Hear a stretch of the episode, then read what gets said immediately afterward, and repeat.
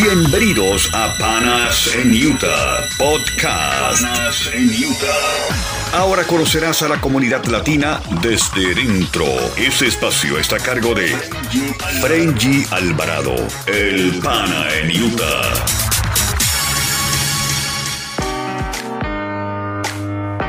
Bienvenidos al podcast de Panas en Utah. Mi nombre es Frenji Alvarado y hoy tendremos a la primera y única latina en el board de Realtor en Salt Lake City, Morel Saboraxu.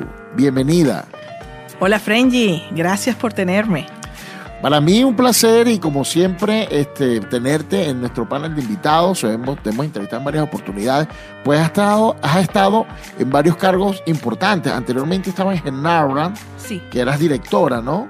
Sí, presidenta de la asociación, se, se llama NAREP, National Association Hispanic Real Estate Professionals, o sea, los profesionales del real estate a nivel hispano en el estado de Utah. Y ahora estás en el board. Ahora estoy, eh, digamos, en otro nivel, ¿verdad? De ya lo que es el real estate a nivel nacional.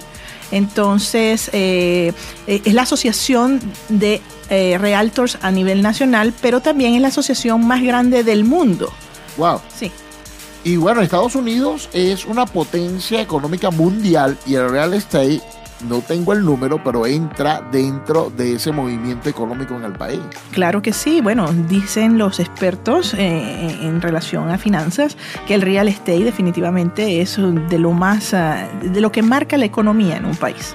Fíjate que tanto fue así que todo el mundo habla de lo que pasó en el 2008, cuando el, el monstruo de la economía, como es este país, se derrumba por un, error. Recuerdo que, que se hizo famoso alguien que fue el que detectó el error, porque estaban entregando muchos préstamos, había mucho movimiento económico, muchas casas, y después la gente no pudo pagarla. Sí, en ese momento, después que se, se entendió lo que estaba sucediendo, eh, se determinó que hubo mucho fraude en ese momento. Se le entregaba, eh, digamos, los préstamos hipotecarios a cualquier persona que lo pidiera sin pasar por un proceso eh, riguroso, ¿no? Para poder conseguir ese préstamo. Se dice que este país este, no repite las crisis. Que lo que estamos, porque actualmente hay una situación económica, hay un planteamiento de una posible recesión. Algunos dicen que estamos, el Estado eh, después dice, no, este mes estuvo, bien. Y bueno, pero los que eh, hacemos vida económica en este país sabemos que sí, hay una recesión per se. Y se habla de que no se va a volver a repetir esa situación, porque ya el país o eh, tomó el, el país o, o digamos el gobierno tomó las previsiones para que no se repitiera la misma crisis. ¿Qué opinas tú sobre eso? Bueno, yo lo veo desde el punto de vista de que sí, realmente el país, en, este país se aprende mucho y se trata de no repetir los errores, es cierto. Pero además de eso, lo que pasó en el 2008 no es, es parecido a lo que pasa actualmente, a pesar de que hay un cambio en lo que es, en lo que es los precios eh, de, la de las cuestiones inmobiliarias. Eh, en el 2008, eh, las personas empezaron a perder sus casas porque inmediatamente que las compraban, sí empezó a haber una, un- una recesión y en ese momento no tenían la capacidad de pago. En este instante es muy distinto, la, la visión es distinta. Aunque hay una, bueno, vamos a, los que nos escuchan y no qui- quiero hacer como una especie de, digamos, de variables, colocar las variables en juego y ambientar a quienes nos escuchan. En este momento, eh, luego de, de la pandemia, eh, porque en la, en la pandemia hubo unos bajones eh, históricos de- del interés Del interés. de, de la compra de la casa. Sí, el interés del préstamo para comprar tu casa. Y este, hablamos de 2.5, de 3%. Mucha gente, quienes tenían casas, aprovecharon y refinanciaron y, bajaron sus cuotas y otros compraron en ese momento. Pero ahora eh, fue una tendencia a la alta, llegamos a 6.5, 5.5, se llegó a tocar el punto de los 8, se llegó a especular que se iba a llegar al 10% y ahora repentinamente, en este momento que estamos grabando el, eh, el programa, bajaron. Sí. eh, y, y desde hace como un año, este tema que hoy pareciera repetitivo, ¿va a pasar lo mismo el 2008? No, no va a pasar. Tenemos un año en esto y muchas personas dudan en comprar y dicen, no, no compro porque me va a pasar lo del 2008. Y, y- y todavía, y, y fíjate, todavía está vigente, la gente está esperando no poder, que, pueda pasar en algún momento no poder pagar sus casas, que se repita esa crisis. sí, por supuesto. Es un momento de incertidumbre. Cuando no estamos claros en lo que va a estar sucediendo y nos juegan las, nos cambian las reglas del juego, por supuesto, en ese instante es donde todos, pues, mm, eh, tenemos cierta eh, desaveniencia o dudas. Y nosotros los profesionales del real estate estamos aquí justamente para eso, para poder hacerle entender a las personas a través de nuestros conocimientos dónde nos encontramos en el mercado actual. El mercado actual sí eh, ha llegado a tocar casi los 8, no ha llegado a los 8 todavía. Sin embargo, a principios de año se dijo, eh, y yo soy una mujer de estadística, que no íbamos a subir de los 4. Sin embargo, estamos en este, el día de hoy, tú y yo sentados acá hablando, está en el 6.75 y eh, llegó a estar hasta el 5.75. Entonces sí, ha bajado un poco. Eh, sin embargo, el presidente Biden dijo que no podía asegurar, algo que no puede asegurar nadie, y él tampoco, eh, que vamos a mantener un interés específico, ¿no? Estamos en un momento de ajuste, diría yo. No lo veo yo ni de unas bajas exageradas ni de unas altas exageradas. Sencillamente el mercado cambió porque necesitaba ajustarse. El, mantener un interés del 2 al 3, 4% era eh, algo insano. Eh, no digo que en este momento esté sano, pero estamos sanando ese mercado y por eso pienso que estamos en buen camino. Me, eh, me atrevo ahora a, hacer una acotación de, de, lo publicamos en panasenyuta.com hace muy poco, eh, que fue una reflexión o digamos una afirmación de CNN en español, que decía que este era el peor año para comprar casa. Es, prácticamente es un llamado, no compren. Pero todos sabemos que Estados Unidos se maneja por la oferta y la demanda. En este momento hay, hay, mercados de vendedores y hay mercados de compradores. Simplemente se cambian eh, las reglas de juego de acuerdo como usted oferta y demanda. Ahora, ¿es el peor año? Mira, eh, para mi concepto siempre lo he dicho y lo manejo igualito siempre. El mejor momento para comprar fue hace cinco años. Y es que en el momento en que tú calificas tienes que atreverte a hacerlo. ¿Por qué? Porque hoy quizás tengas trabajo, mañana no, eh, a lo mejor puedes cambiarte, a lo mejor vas a ser un independiente en algún momento y en este momento eres un empleado. Hay ciertas reglas que te hacen cambiar de situación. Ahora, que sea más económico menos económico impactando en tu vida la compra en este año o no, si hubieras comprado el año pasado, digamos un ejemplo, una casa de 500 mil dólares, esa misma casa en este momento, y en ese momento podríamos decir que la compraste al 3%, 3.5%. En este momento sí, los intereses acaban de estar en 6.75, por ejemplo, prácticamente el doble, pero la casa en, ese, en este momento cuesta quizás 400. Entonces, eso quiere decir que sencillamente sí ha habido un cambio en el precio de la casa, pero de los intereses al haber subido, las propiedades normalmente bajan y al revés, cuando las propiedades suben, los intereses bajan. Es un juego de un balance que se hace, que es muy natural en el real estate y es lo que lo mantiene sano. Ahora, muchas personas, este, algunos, hay escenarios donde realmente no van a poder pagar su casa eh, ahí es donde entramos en el juego de los fraudes, ¿no? Eh, muchas, eh, si retomamos lo que me dijiste en el 2008, que se le daba crédito a cualquiera sin, revisarlo, sin, tomar en cuenta su score de crédito, hay muchos casos actuales de personas que maquillan, sí. llamémosle maquillaje entre comillas, este, financieramente, y cuando se consiguen con la realidad, dice, se ven, no puedo pagar la casa, se van a un foreclose. ¿Qué pasa ahí? Bueno, lo primero que puedo recomendar al principio para evitar este tipo de cosas, porque eso es lo primero que tenemos que hacer, tratar de evitarlo, ¿verdad? Es estar informados. Entonces, tú como comprador, tú como vendedor, tú tienes que informarte en cuáles son los beneficios y las cosas eh, en contra, ¿no? De comprar o vender. Ahora, después que tienes el conocimiento, hay ciertas personas, como dices tú, que maquillan ciertas cosas para ayudarte, entre paréntesis y comillas, a comprar una propiedad. El ayudarte es relativo. Sí, vas a lograr comprar a lo mejor una propiedad, pero justamente puedes caer en lo que tú acabas de mencionar, que es salirte de la capacidad de pago mensual que tú puedas tener.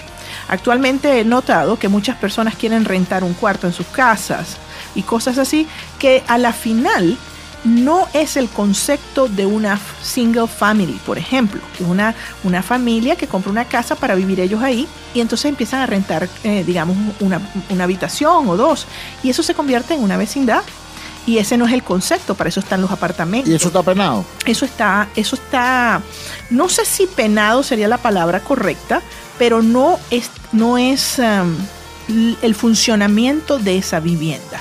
No debería ser así, porque entonces tienes más tráficos de carros, más tráfico de personas entrando y saliendo, con diferentes conductas de diferentes tipos, y ahí pueden empezar a acarrearse problemas. Porque si tú vives con tus hijos, tu esposa, es diferente a que tengas a un extraño que llegó a vivir a tu casa, o alguien más hasta de tu familia, pero que no es del núcleo familiar directo. Claro, yo entiendo que para lograr mm, salir de la deuda y no tener el problema de perder tu propiedad, tú haces lo que necesitas para lograrlo. Pero lo primero que recomiendo es toma conciencia antes de y no nada más quieras lucir esa casa de X monto porque tus amigos compraron una o algo parecido y tú quieres tener lo mismo. No, arrópate hasta donde te dé la cobija. Hay algo, Morelsa, este, eh, todas las, las situaciones financieras de las personas son diferentes, igual que las casas. Hay personas que pueden estar viviendo una al lado de la otra y el otro pagar, no sé, mil dólares por su casa y eh, justamente el del lado puede pagar cuatro mil. Sin exagerar, estamos hablando de números reales, tácticos.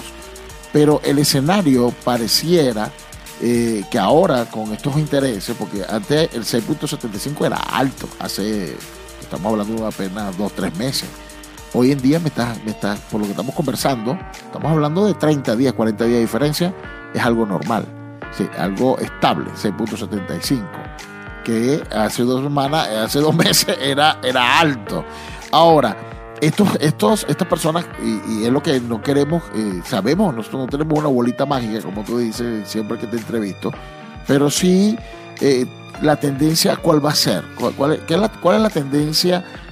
Tú que, no como, porque tú ejerces de manera independiente el real estate, pero como directora ves lo que muchos realtors no ven, que es el escenario completo.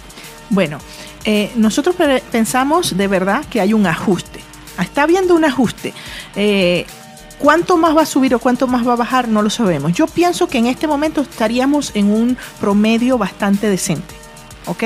O sea, por ejemplo, un 6 algo por ciento pienso que sería lo correcto. Es en una, en una economía sana, ese porcentaje estaría aproximadamente decente. Ahora, si nos vamos a elevar a un 10%, una cosa así, sí me preocuparía un poco más. Siguen habiendo maneras de comprar. Tenemos um, diferentes metodologías de compra. Hasta hace poco solo se usaban una o dos de ellas. Pero en este momento que empiezan a haber estas situaciones de alzas en los, en los, um, en los intereses, puedes usar un ARM, que es un Adjustable Rate Mortgage, que es ajustable, ¿verdad? A lo que serían los préstamos. Eh, están las compras de los puntos, ¿ok? El, el, comprar el punto y bajar el interés. Está lo que llaman el 321, que es comprar un interés, así, o sea, es, llegar a un acuerdo con el que vende a un porcentaje específico que es más bajo que, lo, que el que está en el mercado y por tres años tú puedes ir eh, como incrementando ese interés hasta que llegas al interés que esté en ese momento. El ARM funciona de una forma parecida. O sea, hay metodologías y posibilidades para las compras. O sea, que las personas que digan, no, yo no voy a comprar porque es que me va a quedar demasiado alta la cuota, yo entiendo que sí, no es lo mismo pagar 2.000 que pagar 4.000, vamos a estar claros. Sin embargo, estas metodologías te ayudan a que a lo mejor pagues unos 2.300, 2.500, este, y el año que viene a lo mejor unos 2.800, y te vas ajustando año a año a lo que sería eh, eh, el pago mensual. Quiero aprovechar este, este, este podcast porque desde el principio hablamos eh, de las facilidades de las casas y fíjate todo lo, complejo que estás hablando ahora eh, financieramente hablando y de repente alguno dirá, no, yo no estoy en capacidad de, meterme en ese juego del 321, de, de los intereses, pero muchos desconocen que Utah, y creo que, es, y creo que es algo muy particular de Utah, que es el famoso programa Utah Housing porque eh, incluso yo he hecho comentarios, he conversado con personas fuera de otro estado, incluso Florida o Texas, wow, y, se impresionan y me hablan casi que, ¿qué? ¿Es posible esto? Háblanos un poco del Utah Housing para que nos escuchen sepa que sí pueden tener casas a un bajo, con no a un bajo costo, porque el precio es el mismo, sino con ciertas condiciones. Bueno, el, el préstamo del Utah Housing es realmente un poco costoso. Eso es la realidad, eso no lo podemos ocultar, es la realidad. A, mis clientes les, amo, les somos muy claros. Son dos préstamos en uno. ¿Ok? O sea, son dos préstamos que se convierten en un, digamos, en una posibilidad total para una compra. Es, eh, este Utah Housing es, es el complemento del, del, FHA. El FHA es el Federal Housing Administration que crea este programa para ayudar a la gente a poder tener sus propiedades. El FHA sumado al Utah Housing son dos préstamos que te dan el 100% de la compra. Ese préstamo, eh, si eh, como hoy el FHA está al 6.75, el Utah Housing es dos puntos por encima. Siempre, siempre dos puntos. Es decir, si hoy está en 6.75, el Utah Housing sería 8.75. Vas a pagar dos cuotas, una alta por el 96.5% del total del préstamo y la otra eh, puedes pagar un 3.5%, ¿verdad? De ese monto, perdón, ese sería el monto a prestar, pero ellos te llegan a incluir ahí hasta un 5%, donde tú quizás puedes usar un pedacito de eso, de, de eso que te queda para algunos gastos de cierre o hasta para hacer ciertos. Estamos hablando de, que una persona con un salario, tal vez una pareja con un salario, digamos, eh, decente, un término que tú has usado desde hace poco, este, digamos, promedio, puede comprar su casa. Mira, eh, en este momento, para que tengan una idea, con los intereses como están, ¿ok? Eh, hablando quizás de un FHA como un 7% para no irnos tan ni abajo ni tan arriba, una persona más o menos, una pareja o una casa, pues el grupo familiar del amor de la pareja debe estar ganando alrededor de unos 8 mil dólares para poder... Por mes. Para una casa de unos 400, 400 y alguito. Que hablando del mercado de Utah, eh, eh, eh, es posible. es posible, pero hay, hay, casas por debajo de ese monto. Sí, claro, sí. actualmente hay muy buenos.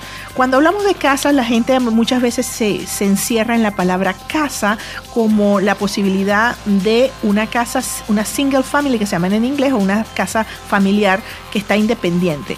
Sin embargo, existen muchos townhouse y eso es una, una, posibilidad que se ha ampliado muchísimo aquí en el estado de las multifamiliares, ¿verdad? Donde una unidad, un townhouse, puede costarte 300 y algo mil. Y el algo te puedo decir 315, 320, dependiendo de las áreas. Eh, en Eagle Mountain, por ejemplo, y es, un, es una urbanización muy bonita, nueva, a estrenar un townhouse como ese estaría muy bien. Y un nivel de, y un nivel de vida alto. Y un nivel de vida decente, muy bueno. Ahora, vamos a, cerrar este, este, esta, etapa, porque perfilando el que la persona que hemos hablado. Hablaste de una pareja que gana 8 mil dólares. Puede ser una pareja con dos niños pequeños que lo están aportando al, a la casa. A la casa y solamente con un historial de trabajo. Un historial de trabajo, sí, normalmente todo banco pide dos años de historial de trabajo. ¿Y un inicial de cuánto? Eh, cero, en este caso, si es Utah, Utah Housing, es cero down payment. Pues, exacto, ese era el punto. Que, porque hablaste de dos, dos, créditos, sí, un crédito del down payment y el resto del crédito del costo de la casa. Sí, exacto. Eh, y ese, ese, eh, no, sé si interpretarlo como el down payment, es, la suma total, es la suma total. Claro, lo que pasa es que si a la final tú te vas con un FHA solo, el otro cubre lo que sería la diferencia que tendrías que ponerla tú y la podríamos llamar down payment. Sin embargo, esto es un préstamo cero, cero down payment, no, no existe. ¿Por qué? Porque ellos te están dando la posibilidad de adquisición de la vivienda sin poner dinero. Y eso es una cosa, eso es un programa, dije cosas, porque es algo que, no se ve en, todos los Estados Unidos, que es lo que vuelvo al punto, que solamente que que, uno de los pocos estados que lo tiene es Utah. Sin embargo, hay otro programa eh, que se lo, estuve promocionando un poco y es bastante interesante. Es, un, es un programa también para primeros compradores o para compradores que no hayan tenido casa desde hace tres años eh, para acá. Entonces, en ese es un poco diferente. Normalmente el Utah Housing es 30 años y la mayoría de los préstamos son a 30 años, eh, aunque tú los puedes llevar a 15, a lo que tú desees, ¿no? Pero lo tradicional son 30 años. En este programa de que, que estuve promocionando es a 40 años. Sin embargo, como todo lo bueno, tiene algo más, ¿no? Que hay que siempre decirlo y ser claros.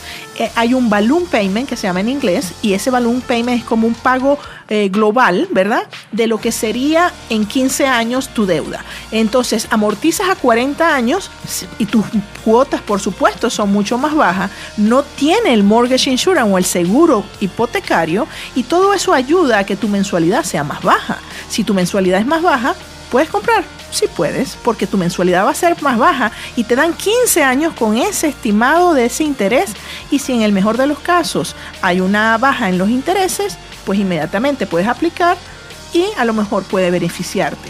Ahora, el de 30 años también puedes este, esperar que bajen los intereses e inmediatamente refinanciar, que sería lo que estamos diciendo muchos de nosotros ahorita. Cásate con la casa, no te cases con el préstamo. Porque, porque, está muy bueno. Cásate con la casa. No con el préstamo, porque el préstamo, y tú lo has vivido, hemos tenido la oportunidad de trabajar juntos y, ves mucho lo que es el real estate, y, y sabes que hoy el interés está en 3, mañana está en 6, pero posiblemente pasado mañana quizás también esté en 3. No lo sabemos, no tenemos un control absoluto. No es como la gasolina que parecía que va a subir, subir y no baja. Los intereses sí bajan. Y en este país sí también existe la posibilidad de que la gasolina baje en algún momento. O sea, en este país sí, si las cosas suben, también pueden bajar. Ahora, el real estate tiene ciclos y tú normalmente si compraste en alta, no te desesperes sigue tratando de pagar tus cuotas, mantente ahí y tu casa en unos años va a costar mucho más, tu plusvalía va a ser tu ganancia. Fíjate, comenzamos el programa hablando sobre la posibilidad de una crisis económica similar a la del 2008, descartándola o no, abriendo los escenarios. Después nos fuimos y hablamos de cómo puedes comprar una casa, es que con las facilidades y que por eso y que, que todo, como todo lo que vas a decir, todo es un ciclo, precisamente por las facilidades que son tan altas, podemos caer en una crisis igual que la del 2008. Porque a pesar de que ahora hay más controles, hay quienes lo eluden con el famoso maquillaje de fraude, o hay quienes simplemente, como este caso que estamos hablando, este perfil, de 8 mil dólares mensuales, eh, dos niños, eh, pueden comprar su casa cero payment. Sí, pienso que has tocado un punto muy importante. Eh, la palabra fraude es bien dura. Existen, existen, por favor cuídense de no conseguir a gente que les dice, bueno, no te preocupes, eso normalmente no pasa. No, no, no, no, no es que normalmente no pasa, es que si no se puede hacer, no se debe hacer. Así de fácil. ¿ok? Tenemos que aprender a respetar las leyes y a seguirlas como debe ser. Están ahí no para romperse, sino para seguirse.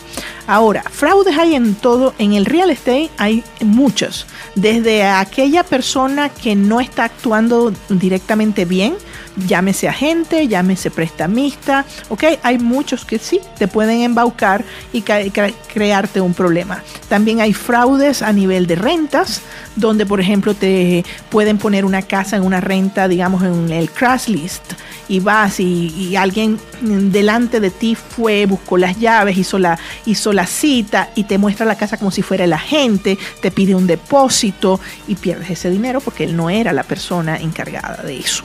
Entonces hay que tener mucho cuidado, por ejemplo, en las rentas. Eso es un ejemplo, ¿no? Hay, eh, por ejemplo, los fraudes eh, cuando hablamos de lo que sería eh, hacer los down payments o hacer algún pago en, la, en, el, en el en el momento de cuando vas a hacer la firma y en la casa de título. Es más, hay un documento que debe firmarse y que el, agente debe comunicarle a la persona que está comprando para que sepan cómo realmente se hace la transferencia. Eh, se han hecho tantos fraudes de transferencias eh, vía banco a las, a las, supuestas casas de títulos que a la final es donde se roban el dinero, no las casas de título, en, el en ese trayecto, porque las personas no son, no les dan la información completa para hacer las transferencias. Tienen que tener muchísimo cuidado. Ese es otro tipo de fraude. Está el fraude de las inspecciones. A lo mejor el inspector tiene de alguna u otra forma eh, una ganancia detrás de, la inspección. Eh, no estoy diciendo que los inspectores sean, eh, hagan fraudes, pero que han habido casos, lo han habido como con agentes, como con prestamistas. En el 2008 hubo mucha gente en la cárcel, hubo mucha gente que perdió sus licencias. ¿Por qué? Por los fraudes. Entonces, si tú eres una persona de bien y te gusta hacer tus cosas bien, primero que nada, una vez más, edúcate. Y segundo, si no estás seguro y si te suena demasiado bonito, no debe ser verdad. Entonces siempre mantén los ojos abiertos y busca un profesional que confíes, en el que confíes, que tenga una trayectoria limpia para que pueda apoyarte. Bueno, has tocado un punto, eh, yo sé que lo estás exponiendo muy por encima, que es el caso de los fraudes, pero hay unos tics puntuales. Por ejemplo, el manejo de efectivo en la transacción. Uh, sí. Eso, eh, por favor, con, confírmalo. Ok, te explico ese en particular. Eh, nunca, jamás se hace una transferencia eh, de dinero en efectivo a un agente, a un prestamista. No. Cuando la compra es en efectivo, la compra se hace a través de una transferencia bancaria. En este país, después de en cualquier banco donde tú transfieras más de 10 mil dólares, te van a hacer una investigación y van a preguntar eh, el IRS, ¿verdad? las personas relacionadas con los taxes, que qué pasó ahí. Eh, monitorean mucho lo que es el lavado de dinero, entonces están pendientes de que cualquier monto alto eh, pueda estar causando un problema, ¿verdad? Y entonces lo, monitorean. En, lo, las, está vetado que se hagan, se entregue un cheque sobre 10 mil dólares eh, así sea de cajero o no. Eh, si es más de 10 mil dólares, tiene que, porque sí, ser una transferencia, de, lo que llaman el wire transfer. Y jamás, nunca le entregues a un agente de bienes raíces o a un prestamista, toma 5 mil, que necesito 3 mil, que necesito 10 mil para enseñarte la casa, que yo te la voy a reservar. Todo eso es un fraude. Eso aquí en Estados Unidos no funciona de esa manera. Si en algún momento tienes una duda, hay lugares donde tú te puedes comunicar y la mejor, el mejor sitio para ir o para mandar un email o un teléfono, una llamada, es la, división de real estate del estado. Eso queda allá en la, en la ciudad de Salt Lake City. Es eso, Utah State, em, Utah Real Estate Division. Ahí, ¿ok? Ahí se hacen las denuncias del real estate. Para hacer esas denuncias tiene que ser eh, realto. No, no, puede ser una persona normal. Eh, es más, allí te piden cierta descripción y si tú quieres hacerlo, hacerlo anónimo, también lo puedes hacer anónimo. Lo único es que no vas a tener el seguimiento que necesitas. ¿Ok? Entonces, sí es bueno que también ellos tengan a quien llamar para confirmar cuál es la declaración exacta si hay alguna duda. Ahora, hemos evaluado varios panoramas como, te dije, comenzamos con la posibilidad de, lo que ocurrirá eh, del próximo año, que es la incertidumbre, aunque cada mes aquí hay una incertidumbre en el real estate. Luego conversamos de cómo la, gente puede comprar con facilidad, especialmente en el estado de Utah, pues este podcast es dedicado a conocer la comunidad latina desde dentro.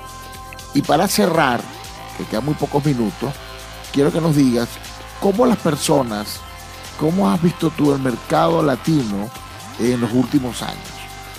Bueno, ha habido mucha inmigración a Utah. ¿okay? Actualmente nosotros los latinos somos el 15% de la población del estado. Eh, nos han vuelto a mirar, o sea, se vuelven a mirar, nos dicen es importante poder usar este mercado. O sea, eh, los que no son latinos están tratando de entrar a nuestro mercado y nosotros, pues los latinos, estamos tratando de hacer lo mejor que se puede. Yo confío en que mis colegas eh, son gente capaces, son gente eh, respetuosa y que tienen ética. Yo confío en eso. Sin embargo, algunos nos demuestran que no lo son. A eso es lo que hay que tenerles cuidado y realmente pienso que en el público también está eso, la educación. Y una vez más, si no te suena bien es porque algo no debe estar bien. Entonces hay que cuidarse con eso. Ya tienen la herramienta del Utah eh, Real Estate Division, ¿ok? Para que hagan cualquier denuncia. Estoy a la orden para cualquier pregunta que puedan tener. Pero eh, realmente todo depende de quién eres tú y cómo quieres proceder yo a mis clientes les doy todas las posibilidades y le digo, usted está o no está preparado, usted debe o no debe hacer esto, y en las manos de ellos está cómo enfrentar los pasos a seguir para que podamos llegar a la culminación, digamos, feliz de, una, de la compra de una vivienda. ¿El mercado cambió? Sí. ¿Que es mejor momento para comprar o vender? Siempre el real estate tiene altas y bajas.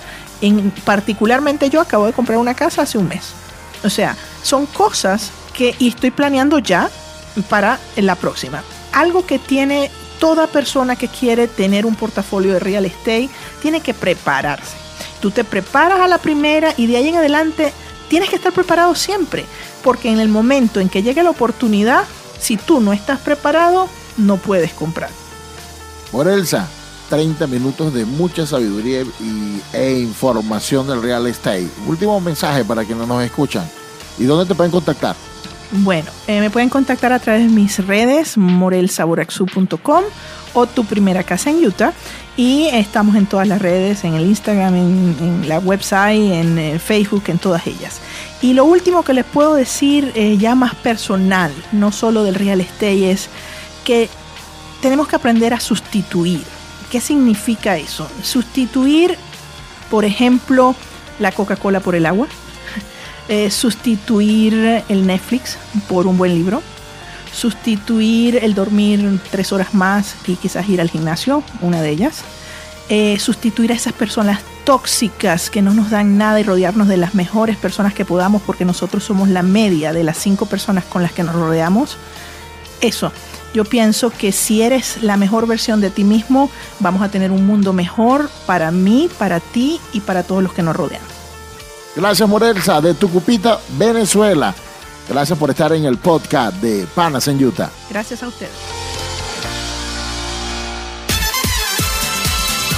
Gracias por escuchar nuestro podcast. Panas en Utah. Podcast. Muy pronto tendremos más información para ti. Recuerda que juntos somos más fuertes.